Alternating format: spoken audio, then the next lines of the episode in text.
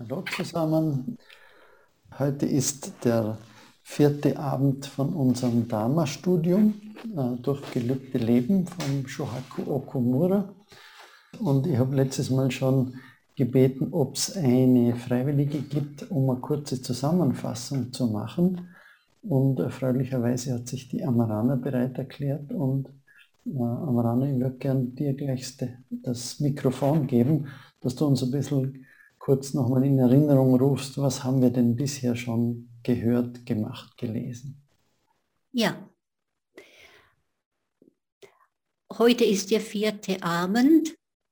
Am ersten Abend betrachteten wir die vier Bodhisattva-Gelübde und haben dabei erfahren, wie eng sie mit den vier edlen Wahrheiten verknüpft sind und sich gegenseitig ergänzen.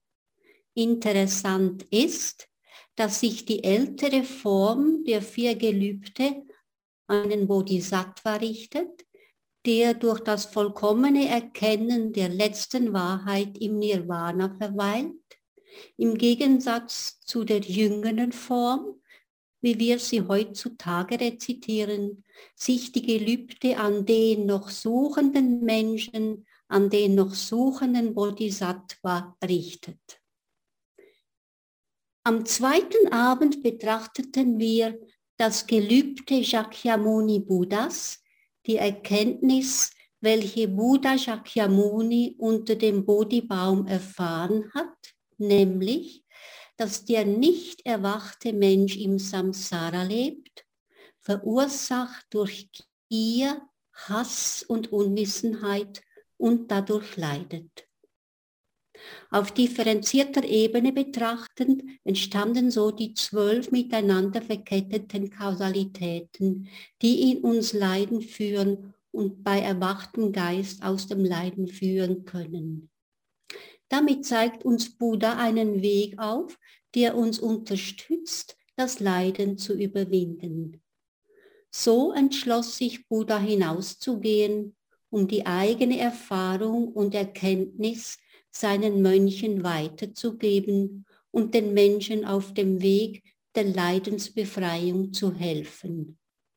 Und dieses Bedürfnis ist es, das uns von ganzem Herzen zur Umsetzung der Gelübde motiviert und uns den Dharma und uns selbst studieren lässt.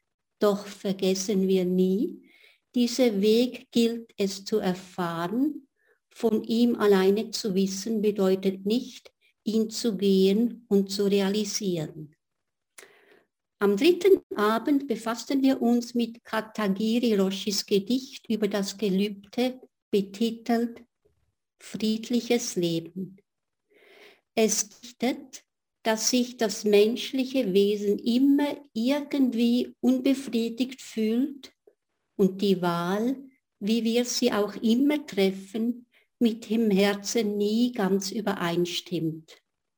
Buddha, der Erwachte, erkannte, wie Leiden entsteht und Katagiris Ausdruck, Wissen, wie mit Menschen Seite an Seite schreiten, bezieht sich auf das wechselwirkend abhängige Entstehen und weist auf die Unumgänglichkeit der Gemeinschaft der Sangha hin.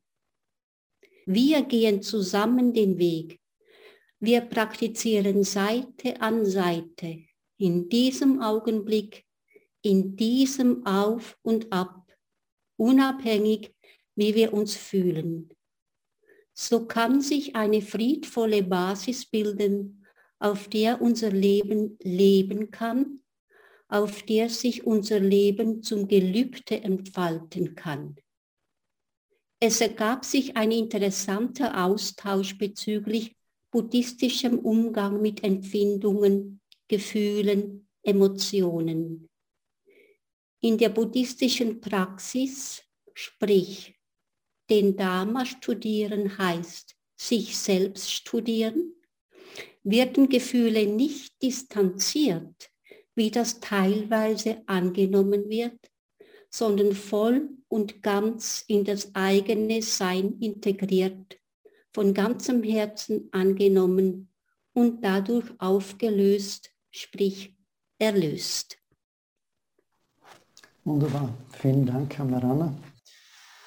Heute liefert uns äh, Shohaku Okumura noch einmal äh, zwei neue Blickwinkel auf die Gelübde. Ich finde das ganz einen spannenden Zugang, den er da gewählt hat, verschiedene Blickwinkel von verschiedenen Lehrern äh, auf die Gelübde anzubieten. Äh, den Anfang macht DT Suzuki und äh, danach, das ist ein relativ kurzer Abschnitt, danach kommt noch äh, der Blickwinkel von äh, Kosho Uchiyama Roshi, dem Lehrer von äh, Shohaku Okumura und gleichzeitig der Schüler von Kodo Sawaki in Antaichi. Aber wir beginnen jetzt mal mit DT Suzukis Gelübde. Äh, der japanische Übersetzer von Leben aus Zen Sohaku Kobori schrieb über ein Gespräch, das er in jungen Jahren mit Suzuki führte. Kobori stellte eine Frage, die ihm durch den Kopf geschossen war. Worin besteht dein Kensho? Im Rinzai Zen bedeutet Kensho Erleuchtung. Suzuki antwortete, nun, mein Kensho lautet Shujo Muhen Seigando. Und so äh, der, der Anfang von Shiku Segamon, es gibt zahllose lebende Wesen. Ich gelobe sie zu retten. Das war seine Erleuchtung. Als ich zum ersten Mal dieses Gespräch las, war ich erstaunt. Aber inzwischen glaube ich, dass Suzuki ein wirklicher Bodhisattva war. Seine vielen auf Englisch erschienenen Bücher haben Zen auf der ganzen Welt eingeführt. Er arbeitete ununterbrochen, bis er im Alter von 96 Jahren starb. Die Grundlage seines Einsatzes war das Gelübde, es gibt zahllose fühlende Wesen, ich gelobe sie zu retten. In dieser Hinsicht gibt es keine Unterscheidung zwischen Rinzai und Soto. Wir sind alle Buddhisten oder Bodhisattvas mit DT Suzukis Bodhisattva-Gelübde nahm Zen im Westen seinen Anfang, genauso wie der Buddhismus mit Buddhas Gelübde. In seinen Schriften sagt Suzuki zu dem Bodhisattva-Gelübde, lasst mich anmerken, dass Gelübde nicht ein wirklich angemessenes Wort ist, um die Bedeutung des aus dem Sanskrit stammenden Pranidana wiederzugeben. Pranidana ist ein heftiger Wunsch, ein Streben nach etwas, ein Gebet oder die unbeugsame Entschlossenheit, seine Absicht zu verfolgen, auch wenn es unendlicher Folgen von Wiedergeburten bedarf. Buddhisten haben solch ein hohes Vertrauen in die Kraft des Willens oder Geistes, dass, welche materiellen Einschränkungen auch immer vorliegen, vorliegen mögen, der Geist letztendlich darüber triumphiert und sein endgültiges Ziel erreicht.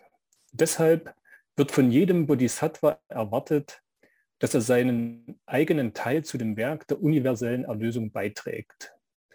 Suzukis Kenshu war seine feste Entschlossenheit und sein Gelübde zu helfen, alle lebenden Wesen aus einem Leben in Illusion zu befreien. Dieses Gelübde erfüllte er bis zu seinem Tod.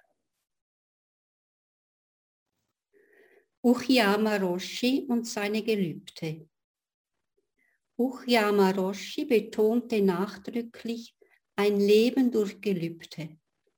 Obwohl wir im Antaichi nicht viel rezitierten, rezitierten wir vor und nach seinen Lehrvorträgen die vier Bodhisattva-Gelübde anstelle des Verses zur Öffnung des Sutras. Tatsächlich war der Vers der Bodhisattva-Gelübde der einzige Vers, den wir in unserer Praxis im Antachi regelmäßig rezitierten. Uchyama Roshi empfand, dass die Gelübde von wesentlicher Bedeutung für unsere Praxis sind. Er schreibt, Ein klassischer Mahayana-Text lautet, der wahre Geist eines jeden fühlenden Wesens selbst lehrt und leitet jedes fühlende Wesen. Dies ist das Gelübde Buddhas. Ein Gelübde ist keine besondere, spekulative Annäherung an etwas außerhalb von uns. Der wahre Geist der fühlenden Wesen selbst, das bedeutet universelles Selbst, ist Gelübde.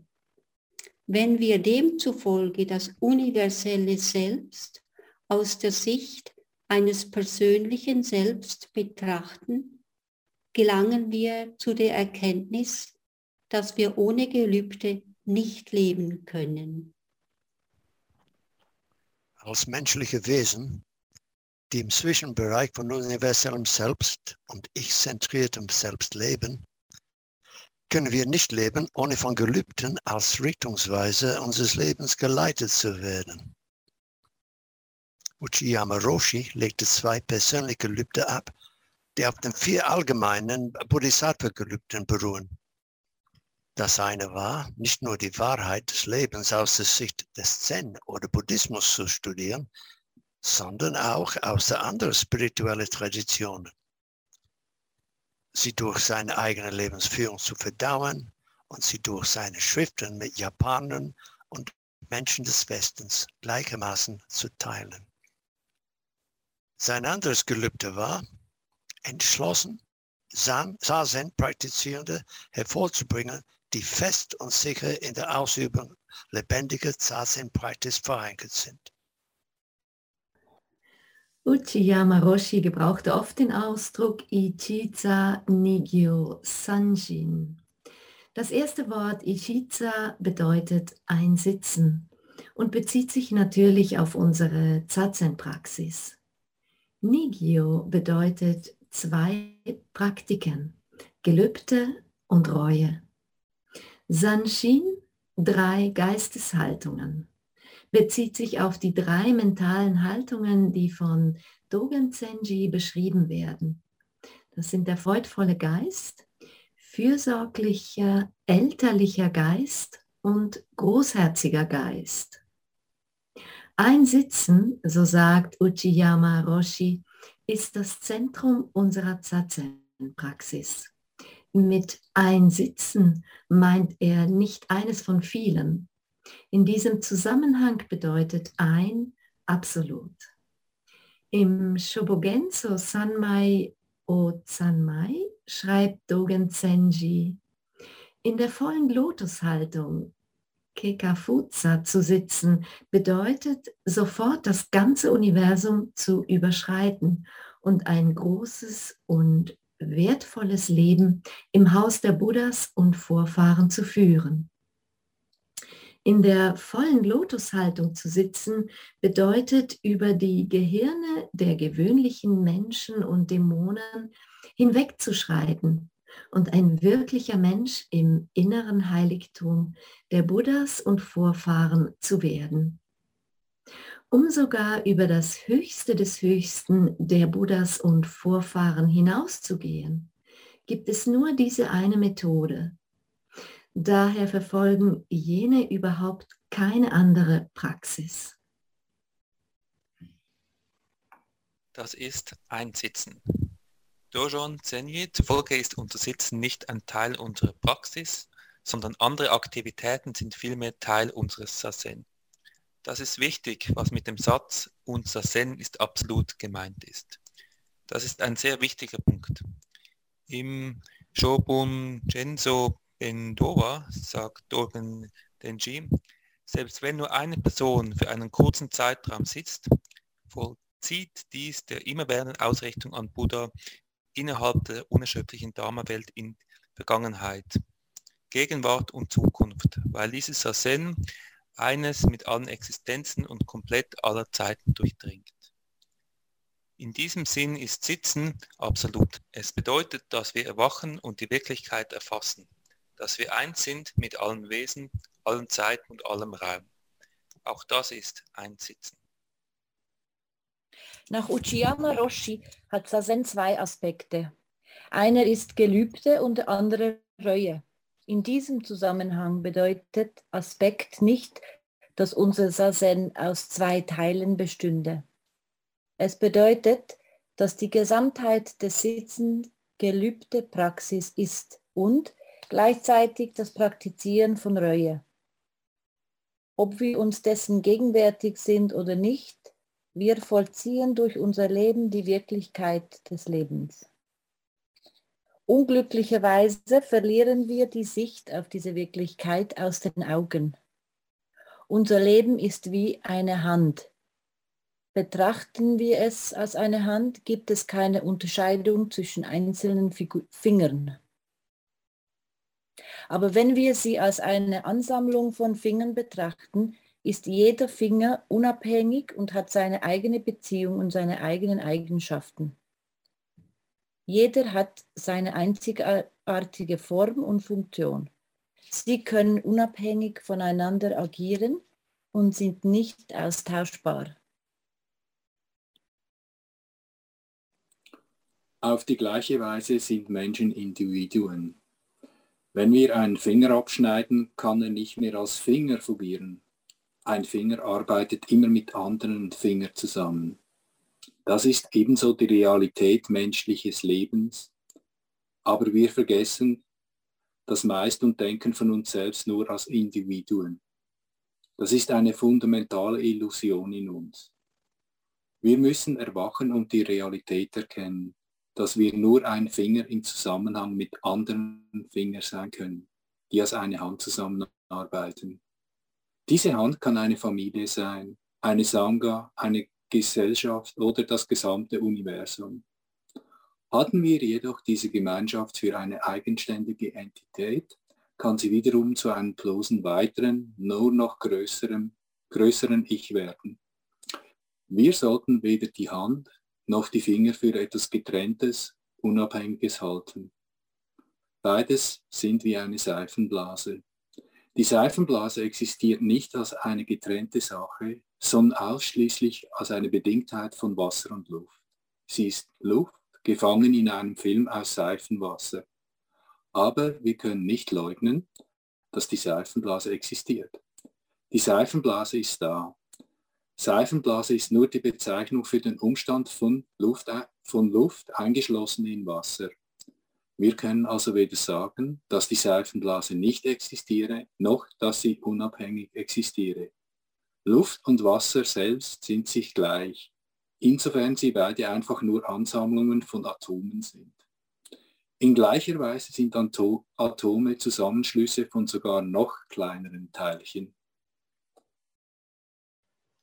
Obwohl dies unsere Lebensrealität ist, sind wir uns dessen nahezu immer unbewusst.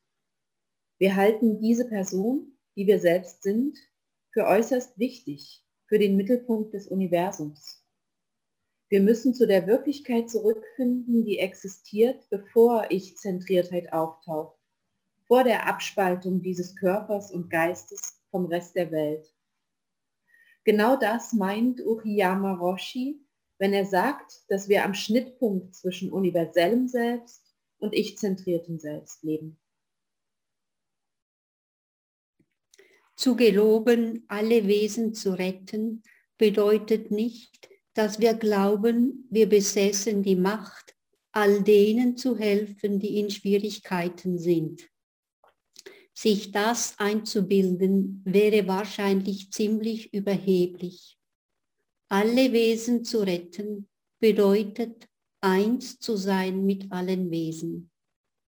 Wir können zwar nicht durch individuelle Anstrengung eins mit anderen werden, aber wir können als wahre Realität erkennen, dass wir von Beginn an mit allen Wesen eins sind. Deshalb untersuchen wir die Hindernisse, die uns davon abhalten, diese Realität zu sehen.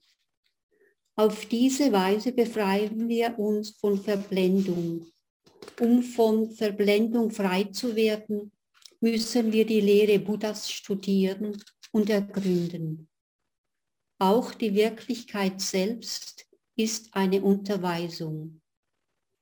Alle Wesen in diesem Universum, Bäume, Blätter und Tiere, lehren uns, die Wirklichkeit zu erkennen, die vergänglich ist und ohne Ich. Ohne Anstrengung sind wir nicht empfindsam genug, diese Unterweisung zu hören. Deshalb müssen wir aktiv hinhören und lernen. Wir geloben während unserer gemeinsamen Praxis den Weg Buddhas zu erreichen, Buddhas Erleuchtung und eins zu sein mit allen Wesen. Genau wie es der Buddha im Lotus Sutra sagt, diese dreifache Welt nun ist meine Domäne und die Lebewesen darauf sind alle meine Kinder. Das ist Buddhas Geisteshaltung und wir geloben, genau solch eine Haltung zu erreichen. Wir sind uns bewusst, dass es nahezu unmöglich ist, aber wir geloben, es zu tun. Jedes der vier Bodhisattva-Gelübde ist eine Art Paradox oder Widerspruch. Es ist unmöglich, die Gelübde zu vollenden oder komplett zu erfüllen. Da wir an etwas Begrenztem und Absoluten arbeiten, ist es wichtig, über die Tatsache nachzudenken, dass wir es niemals vollenden können. Wir können nicht vollkommen sein. Diese Erkenntnis unserer eigenen Unvollkommenheit ist Reue. Im Buddhismus bedeutet Reue nicht zu sagen, es tut mir leid, weil ich irgendeinen Fehler gemacht habe. Diese Art von Reue hat zwar ihre Relevanz, aber für uns Buddhisten bedeutet Reue, uns unserer Unvollkommenheit und unserer Grenzen bewusst zu sein. Gelübde und Reue sind zwei Arten von Energie, die uns in den Stand versetzen, mit unserer Praxis fortzufahren. Sazen selbst ist gelübde Praxis. Sazen selbst ist Reue Praxis. Wenn wir sitzen, schauen wir dem Absoluten, dem Unendlichen ins Antlitz und wir lassen das Denken los. Das bedeutet, dass wir die Dinge nicht mit unseren eigenen Maßstaben beurteilen, sondern dass vielmehr wir am Absoluten gemessen werden. Das ist unsere Praxis von Gelübde und Reue dem Unendlichen oder Absoluten von Angesicht zu Angesicht begegnen, sind wir wirklich nichts. Egal wie lange wir saßen praktizieren, wir können auf nichts stolz sein, was wir erreicht haben. Gleichzeitig müssen wir uns aber nicht schuldig oder unzulänglich fühlen, weil wir nicht genug praktizieren können oder wir anderen nicht so viel helfen können egal wie groß oder klein unsere Errungenschaften sind. Sie sind alle gleich verglichen mit der Unendlichkeit. Der wichtige Punkt ist, wenn es nur etwas Kleines ist, wir es einfach tun. Wir brauchen keinen besonders ausgefallenen Weg, um die perfekte Erleuchtung zu erlangen oder eine besondere Maßnahme, um alle lebenden Wesen zu helfen. Wir sollten mit den Füßen auf dem Boden bleiben. Das ist unsere Praxis. Ja, danke. Soweit einmal. Ich schlage vor, äh, die drei Geisteshaltungen, dass wir dann äh, uns denen beim nächsten Mal zuwenden. Äh, jetzt wieder die Einladung an euch. Was hat dich jetzt besonders angesprochen in dem Text oder was hat dich berührt? Äh.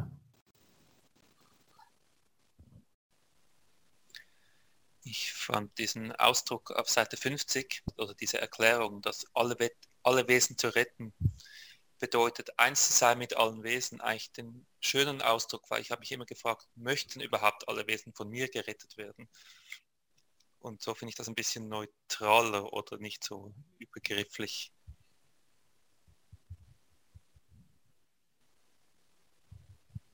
Ich finde gerade die, die Seifenblasen-Metapher ist ein, ein sehr schönes Bild, um die Leerheit sichtbar zu machen, weil das oft so, so irritierend ist, oder? Wenn man sagt, ja, kein Ich, äh, alles ist leer. Äh, und jetzt an diesem Beispiel der Seifenblase kann man das sehr schön illustrieren.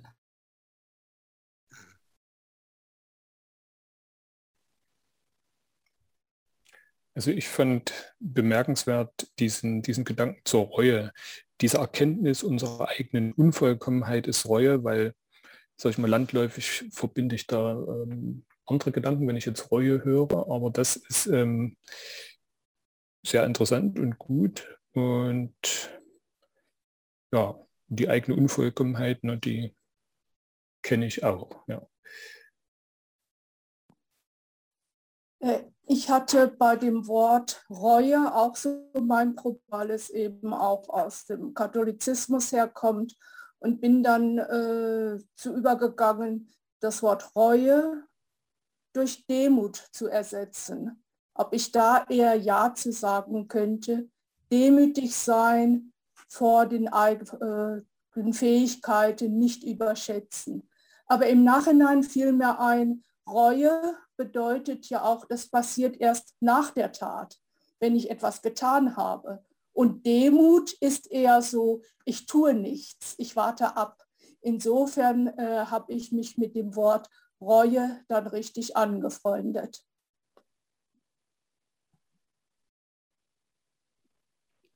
Ja, ja, aber wenn wir bedenken, wie klein wir sind und wie wir uns selbst vorkommen, es ist vielleicht eine Art Reue, wenn wir sagen, ja, ich, ich, ich will jemandem helfen.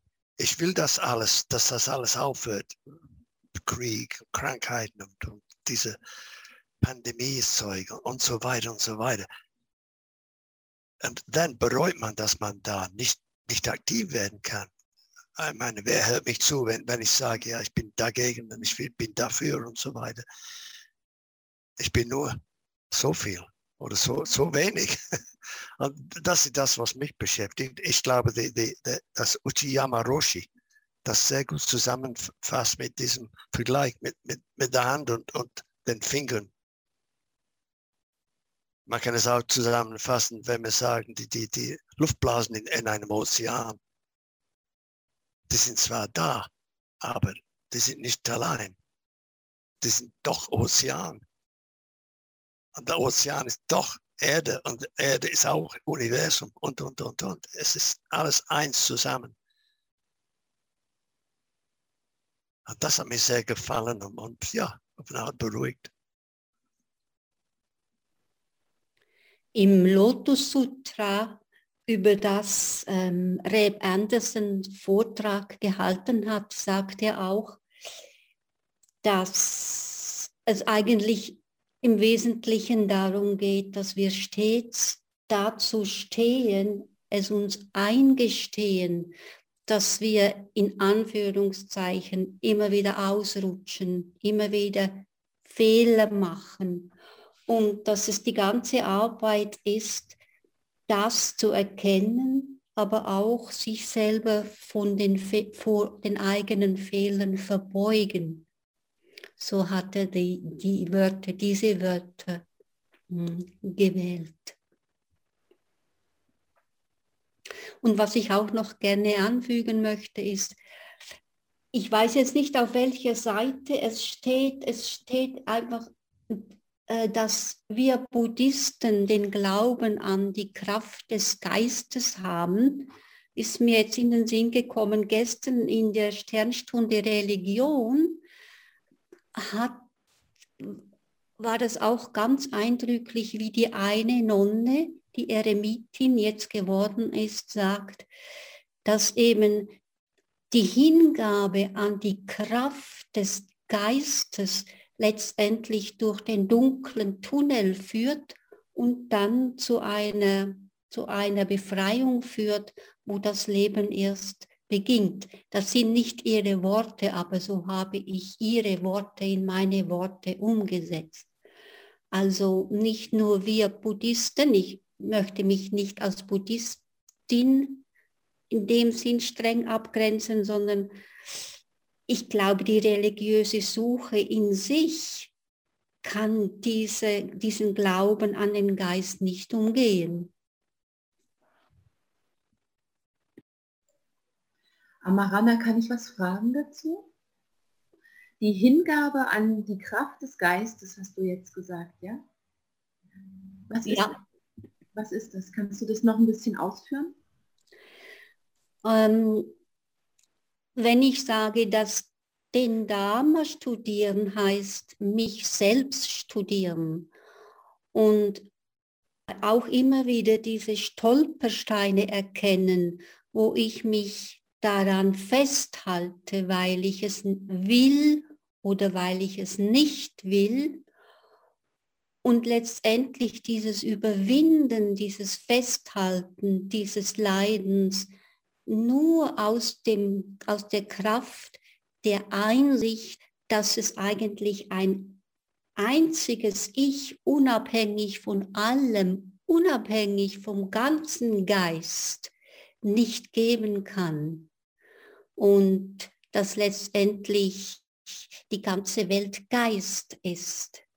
So geht es nicht nur an meinen Geist, sondern in meinem Geist ist der ganze Geist und ich bin auch im ganzen Geist zu Hause. Auch das wollte ich sagen.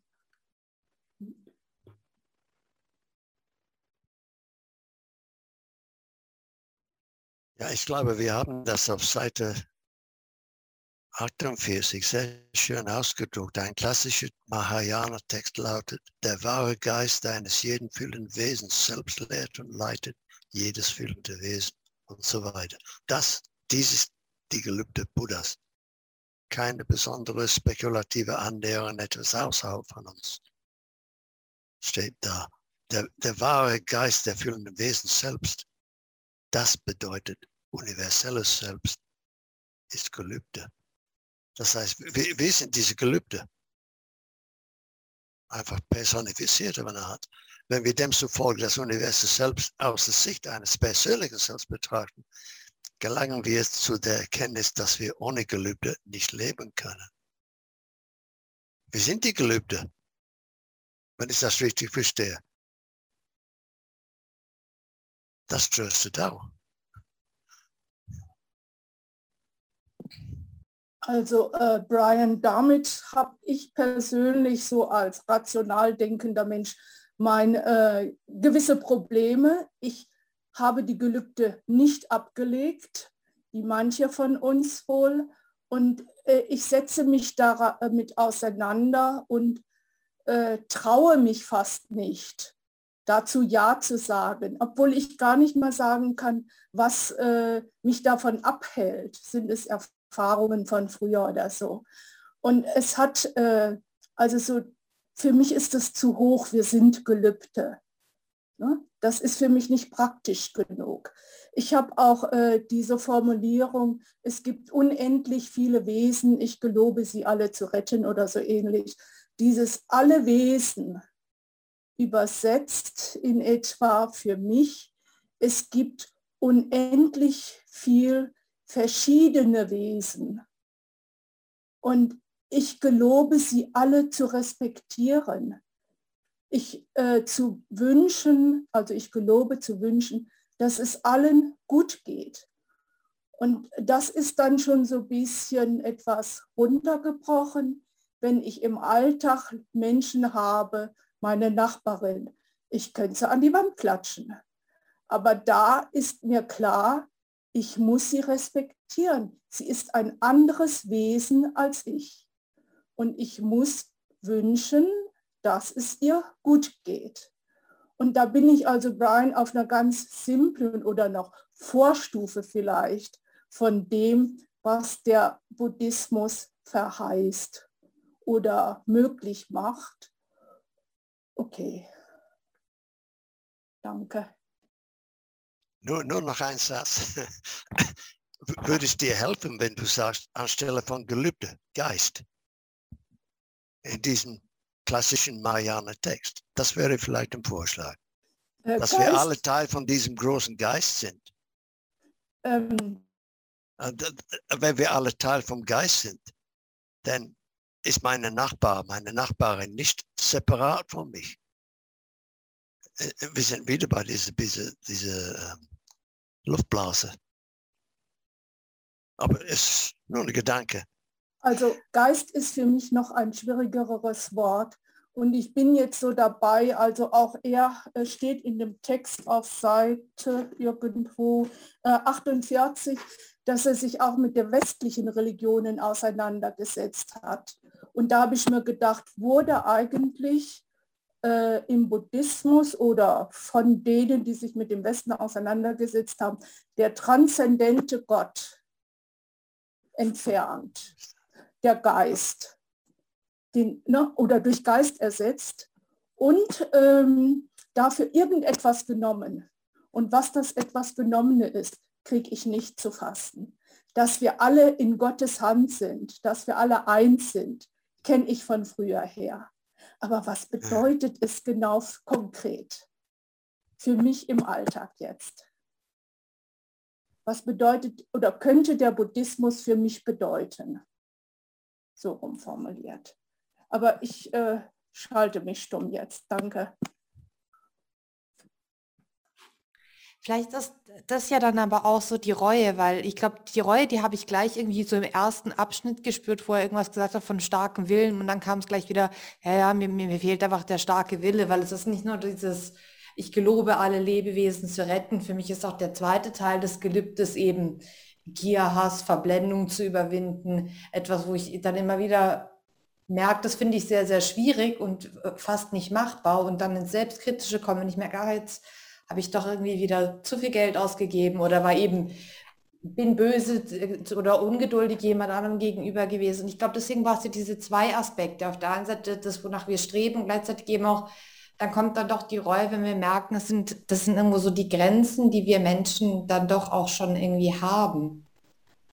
Das war so, aber ich glaube, wenn wir uns wie dem Ganzen annähern, auch das, was du vorher gesagt hast, so dieses, ungeduldig sein oder wütend gegenüber einem, jemand anderen sein. Ja, das kommt auch noch. Aber ich glaube, wie in dem Moment, wenn man merkt, eben, ich bin wütend auf jemand, weil er mich nervt und man dann diese Perspektive nimmt, wir sind wie alle eins, vielleicht nerv ich den gerade auch und es ist irgendwie super menschlich, sich auch zu nerven.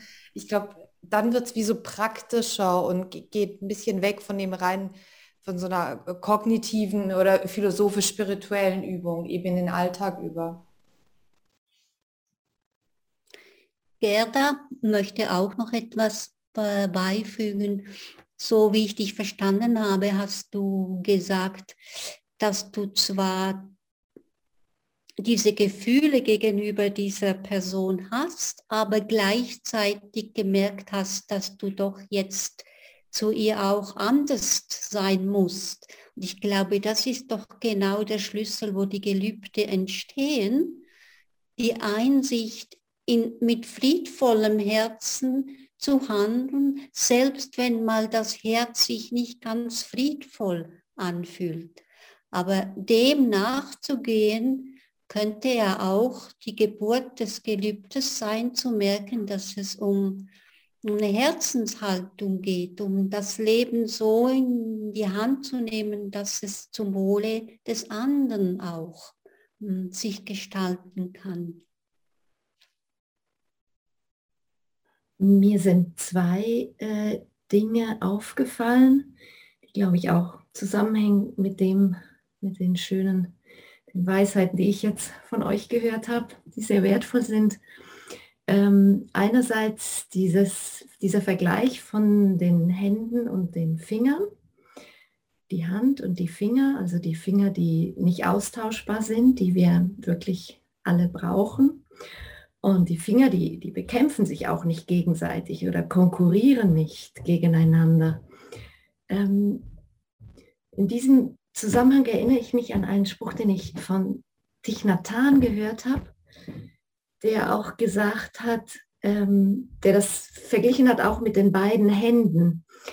Äh, auch die beiden Hände ähm, sind nicht austauschbar, es braucht sie beide und wenn die eine Hand aus Versehen mit dem Hammer auf den Finger haut, dann nimmt aber nicht die andere Hand den Hammer und haut zurück, sondern äh, versucht sie zu trösten.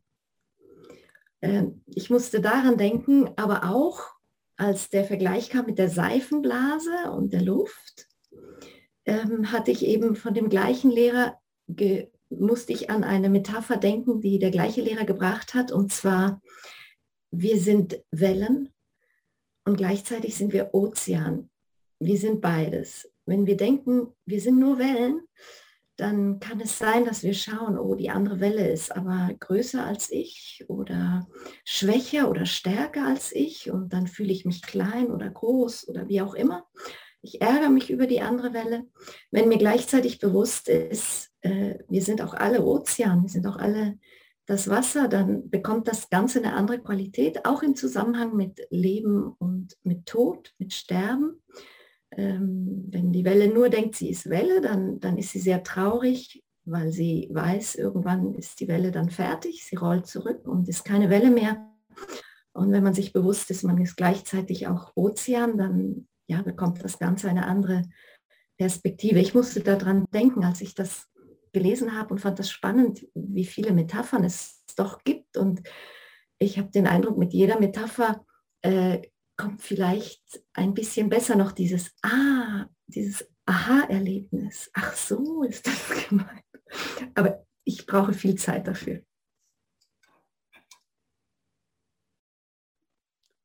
Manfred, du hattest letztes Mal von Bruder David einen Satz gesagt ähm, und ich möchte ihn nochmals gerne hören und zwar ist es, das Ich ist kein Problem, lass es nur so groß wie alles werden oder magst du ihn nochmals repetieren?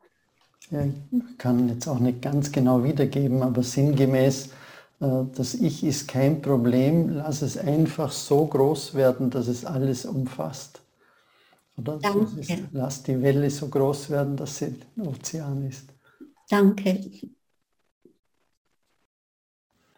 Ich finde es so unglaublich tröstlich, diese, diese, diese Vorstellung von der Buddha-Natur, dass das ganz tief in uns drinnen äh, sind wir erstens einmal nicht so unterschiedlich, sondern da, da, da tickt etwas. Äh, und, und ich finde da diesen Begriff des Herzens gleichzeitig klärend und missverständlich, weil wir eben manchmal spüren wir, dass unser Herz etwas anderes will, äh, als zum Beispiel die Gelübde sagen.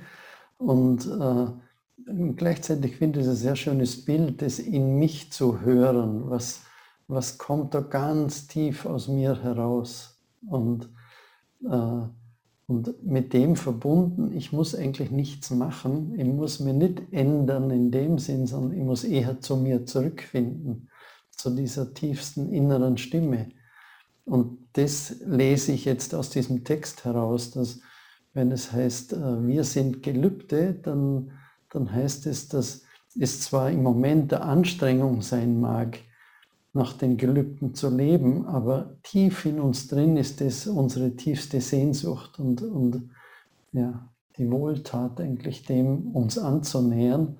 Und ich finde es spannend, dass wir, oder so, mir ist jetzt gerade heute so gegangen, ich habe mir gedacht, wie geht es euch jetzt wohl? Äh, Dienstagabend, halb acht. Äh, wir haben alle einen langen Arbeitstag hinter uns. Jetzt studieren wir das Dharma. Und äh, der Text ist einerseits wunderschön, aber man muss sich schon ein bisschen anstrengen, um ihm folgen zu können. Ja. Und, und gleichzeitig, wir kommen nicht aus. Wir müssen diese Anstrengung machen. Wir, wir spüren, irgendwas zieht uns und zerrt uns. Äh, und eigentlich ist es ja das Leiden am, am Alltag, am täglichen Leben, das uns dann doch wieder die Kraft gibt, diese Anstrengung zu unternehmen.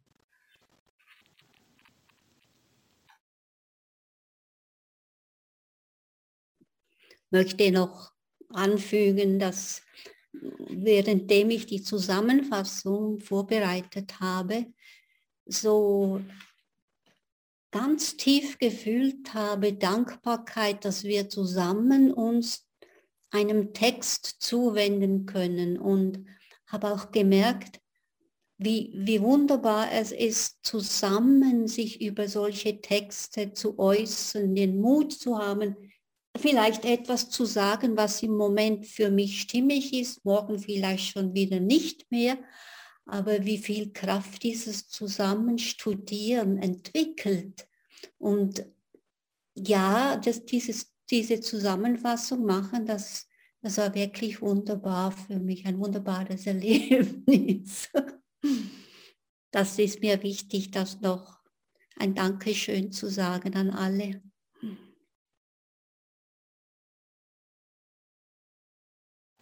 Ich muss auch noch was teilen mit euch.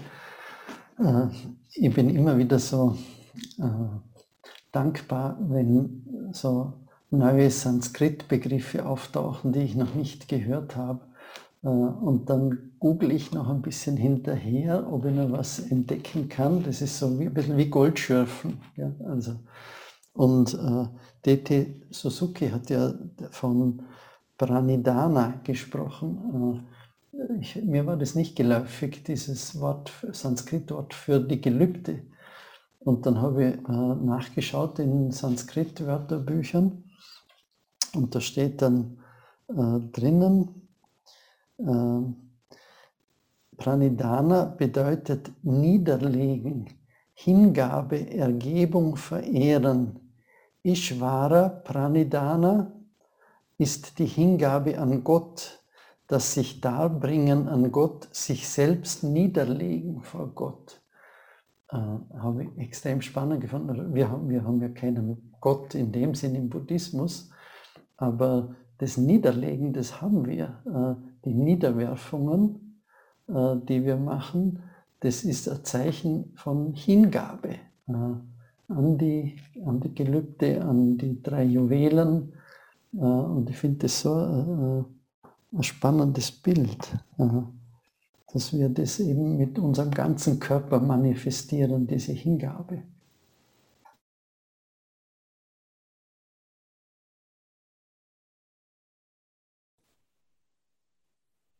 Äh, mir war noch etwas Zweites beim Text aufgefallen und jetzt habe ich es wiedergefunden.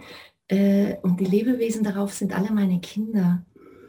Und das erinnerte mich jetzt so, also ich brachte das so in Verbindung mit meinem eigenen Leben. Ich habe ein paar Kinder auf die Welt gebracht und nach dem ersten Kind dachte ich erst so, wow, ich, ich weiß nicht, ob ich weitere Kinder so, so wertschätzen und, und so lieben kann wie dieses erste Kind. Und zum Glück habe ich dann noch mehr Kinder bekommen und festgestellt, wow, ja, das geht. Und es kamen noch mehr Kinder und also so viele habe ich nicht, ich habe vier. Aber es, ich fand das toll zu bemerken, ich, ich kann sie alle lieben. Und, und dieser, irgendwann unterhielt ich mich mal mit dem Abt vom Kloster Einsiedeln. Ich weiß nicht, wie wir an dem, bei dem Thema gelandet waren, aber ich sagte, es hat mir gezeigt, dass eigentlich ja man kann alle Kinder lieben. Ich denke, wenn ich welche adoptiere oder und letztendlich waren alle Menschen kleine Kinder und so süß und so. Deshalb, dadurch wurde mir das, äh, wurde für mich immer verständlicher, ja, es, sind, es könnten alles, alle meine Kinder sein und entsprechend kann ich auch zu denen, die ich, mit denen ich ganz große Schwierigkeiten gehabt habe, ähm, könnte ich im Prinzip eigentlich auch ja, lieben wie meine Kinder. Ja, das wurde dadurch das war mir eine Lehre und das fand ich jetzt hier im Text wieder so schön.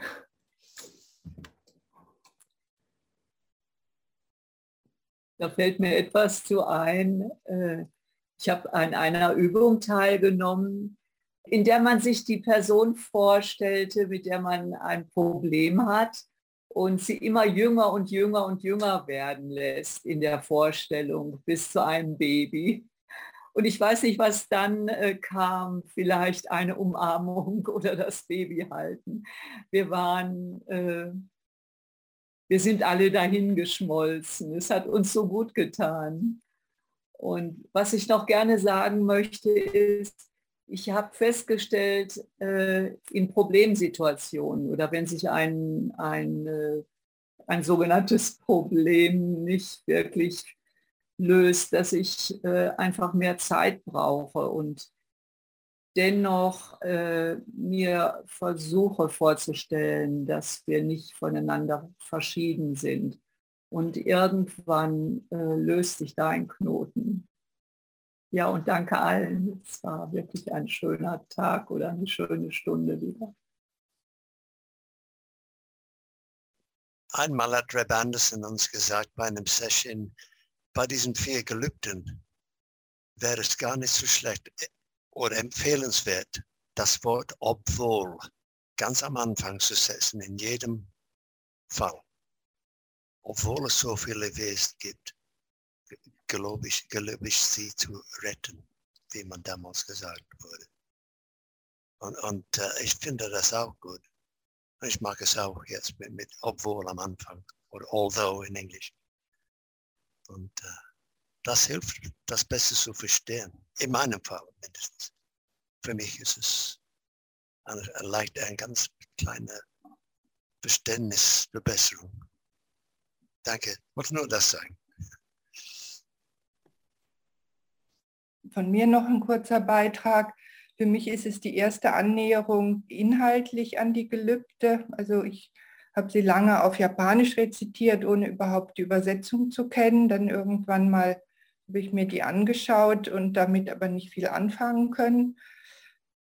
Ähm, und für mich ist es eine Schwingung. Also wenn ich wenn ich die Gelübde rezitiere, jetzt auf Japanisch oder auch auf Deutsch ähm, oder auch diesen Text äh, mit euch lese oder alleine, dann, ähm, dann, dann ist, ist für mich wesentlich, also was ich, was ich wahrnehme, ist die Schwingung des Textes. Und dann tue ich mich schwer mit den Inhalten. Also das hatte ich in der Schule schon. da sollten wir Texte interpretieren oder was dazu sagen. Und ich habe gedacht, das steht doch alles gar nicht da drin. Ähm, das, also so bin, so bin ich, kann das glaube ich nicht ändern, aber ich wollte euch verständlich machen, warum ich manchmal nicht viel sage, weil ich, ähm, äh, also ich spüre die Schwingungen auch von euch oder von dem Text, aber dann gibt es da für mich nicht, nicht unbedingt noch was dazu zu sagen. Das ist, ähm, das ist ja so. Und ähm, deswegen habe ich Mühe, also ich könnte mir überhaupt nicht vorstellen, ein Protokoll zu schreiben, weil, weil ich mit den Inhalten so Mühe habe. Das ist wirklich jetzt ein Versuch hier mit euch und da danke ich euch für den Austausch, mich diesen Inhalten irgendwie ähm, mental und emotional zu nähern. Das, ähm, ja, finde ich, ist für mich nicht so einfach. Vielen Dank, Henrike. Also ich hätte auf jeden Fall total Interesse auch zu hören von deinen emotionalen Zuständen und von dem, wenn du magst, äh, dich damit zu zeigen, was da in dir schwingt, auch wenn das keinen inhaltlichen Textbezug hat. Es würde mich total interessieren. Ich merke, dass ich bei solchen Sachen immer so andocken kann, so ein Verständnis, was nichts mit einem rational-intellektuellen Verständnis zu tun hat. Da wäre ich total interessiert an einem Austausch. Ich denke mir, das ist eigentlich genau das Geschenk und die Kraft, äh, wenn wir als Gruppe an einem Text arbeiten, dass wir so ganz unterschiedliche Wahrnehmungen und Blickwinkel haben. Da, da können wir uns beschenken und ergänzen. Großes Dankeschön auch von mir. Ähm, ich brauche meistens ein bisschen Zeit zum alles einsinken lassen und ich muss sagen, ich habe das auch sehr schön gefunden, was du gesagt hast, Henrike. Übrigens, ich verstehe das sehr gut auch, dass gewisse Sachen man einfach aufnimmt äh, durch andere Schwingungen. Und zumindest mir geht es manchmal dann einfach ein bisschen schwierig, um das auch so verbalisieren. Und ich schätze eure Gedanken sehr. Ich äh, stehe auch am Anfang von meiner sage jetzt mal, Studium so und sauge das sehr auf und äh, irgendwann mal kommt schon was raus. Danke euch für all eure Beiträge.